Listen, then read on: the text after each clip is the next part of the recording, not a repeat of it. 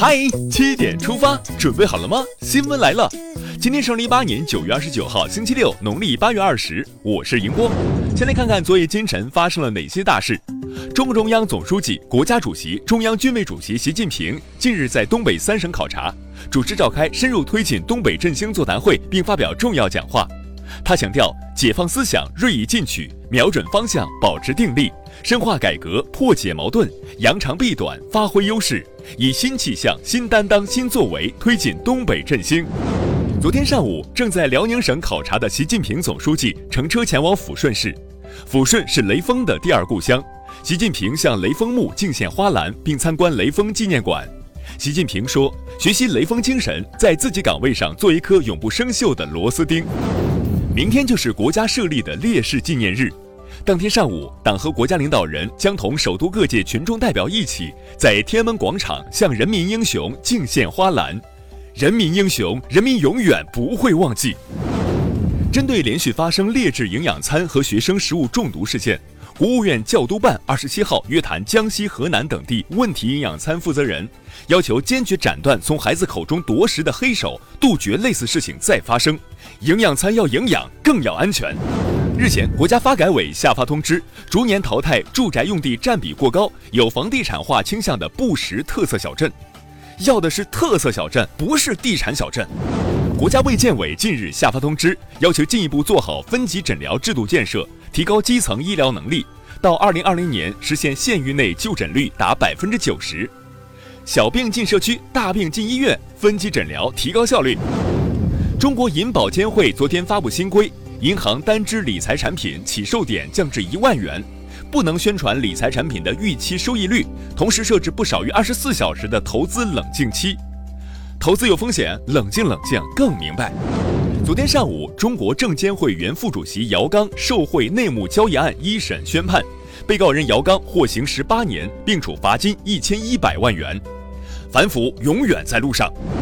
九月二十三号，中国核工业的开拓者、奠基人之一，原国家二机部部长、两弹一挺元勋刘杰逝世，享年一百零四岁，送别致敬。现在关注总台独家内容，中央广播电视总台将于十月一号开播国内首个上星超高清电视频道 CCTV 四 K 超高清频道，届时北京、广东、上海等首批十三个省区市有线电视网用户可望一饱眼福。接下来了解一组国内资讯，为期十天的国庆假期铁路客运从昨天开始启动，全国铁路预计发送旅客一点二九亿人次，你在其中吗？甲午海战沉舰经远舰考古细节公布，国家文物局称，经远舰舰体在沉埋之后遭受过后期破拆，也曾遭盗捞。昨天，叶挺后人起诉暴走漫画案宣判。判决西安摩摩公司在国家新闻媒体上公开道歉，并向原告支付精神抚慰金十万元。革命烈士不容亵渎。北京的小伙伴注意了，北京市昨天出台相关规定，十一月一号起，北京电动自行车登记上牌后才可上路行驶。此前购买的电动自行车，应当在规定期限内向公安机关交通管理部门申请登记。一家航天科研机构的研究员张小平因离职纠纷刷屏了。原单位称，张小平自行离职，对保守国家秘密和单位技术秘密带来了较大隐患。昨天下午，张小平回应，现在压力很大，肯定不能回原单位了，相关的脱密手续也正在处理。福州一中学初三男生郑某某搭乘顺风车途中，被滴滴顺风车司机强制猥亵，后在家人陪同下报警。近日，犯罪嫌疑人何某某已被依法批准逮捕，斩断黑手。青岛拾荒的袁大姐近日走红。因为她不但精通英语，还翻译了小说。一九九二年高中肄业后，她就一边打工一边自学，坚持了二十多年。目前，她已翻译了一本长篇小说和一些文章。学习不分年纪，更不分职业。让我们把目光转向国际。九月二十八号十八时零二分，印度尼西亚发生七点四级地震，震源深度十千米。印度尼西亚当局已发布海啸预警。印度最高法院二十七号宣布。废除实行了一百五十八年的通奸罪，丈夫不是妻子的主人，女性享受和男性平等的待遇，男女平等。乌克兰国防系统的账号和密码最近被曝光，简单到不可思议，密码竟然是一二三四五六，但有关部门早已知晓此事，却并未做任何改动，银行卡密码都不敢这么设。巴拿马旅游局近日宣布，在中国开通社交媒体账号，推介巴拿马旅游项目，以期招揽更多中国游客。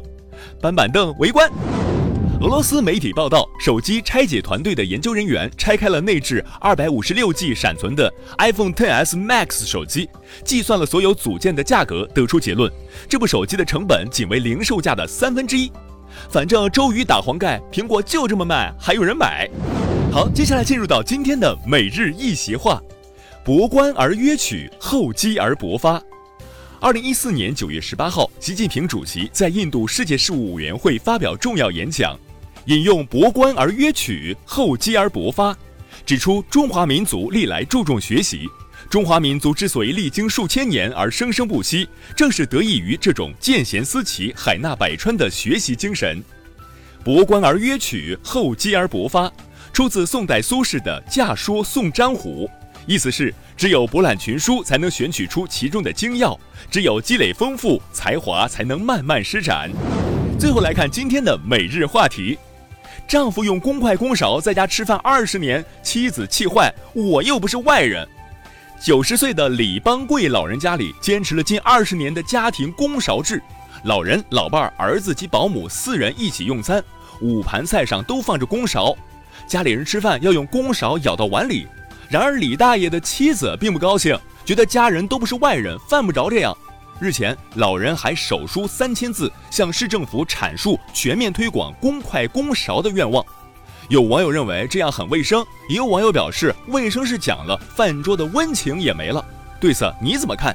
点击文章底部留言，一起聊聊吧。好了，今天的起点出发就到这儿，更多精彩内容请关注央广新闻公众号，我们明天再见。